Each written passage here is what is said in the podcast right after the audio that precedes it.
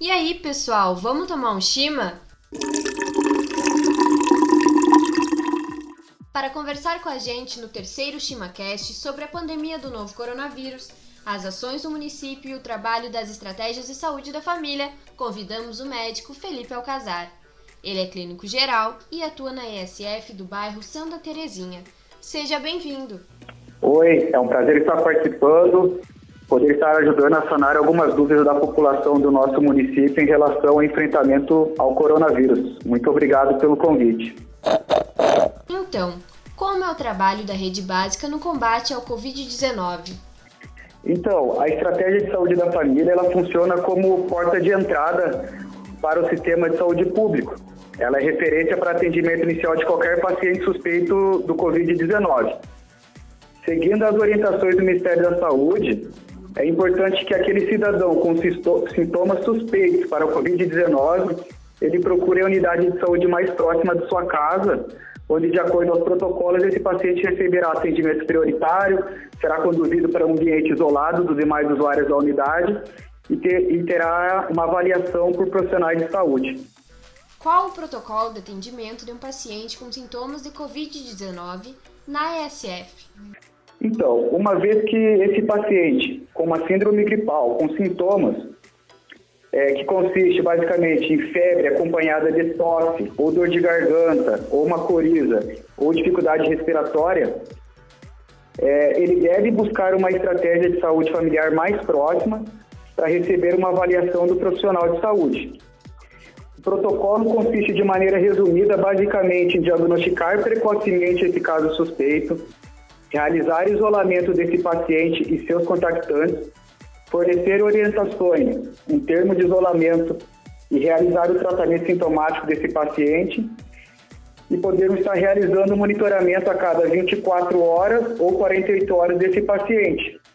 E agora, com a disponibilidade, poder fazer a testagem desse paciente numa data ideal.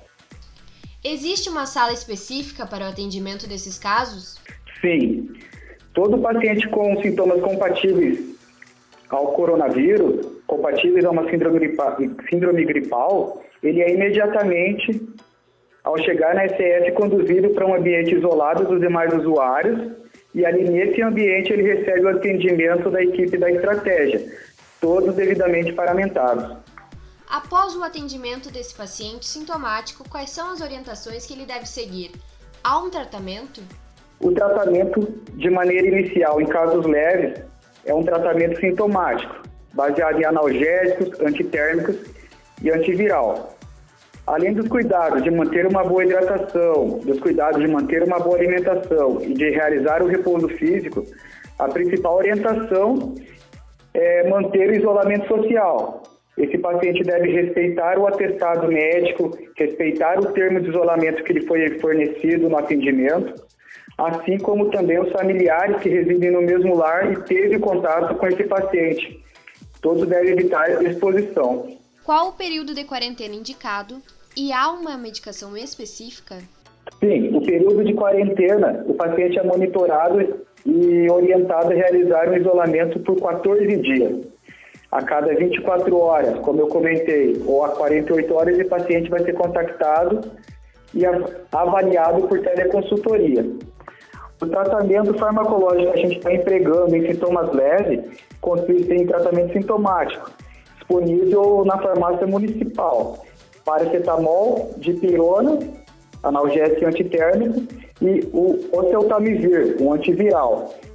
Esses medicamentos são fornecidos, receitas no, no momento que esse paciente recebe o atendimento Alguns medicamentos, como o oseltamivir, já é disponibilizado no ato da consulta, o paciente já sai do atendimento, já sai da SF com o medicamento em mãos, e outros é disponibilizado uma receita que ele pode retirar pela farmácia do município. Como e de quanto em quanto tempo é feito o monitoramento desse paciente?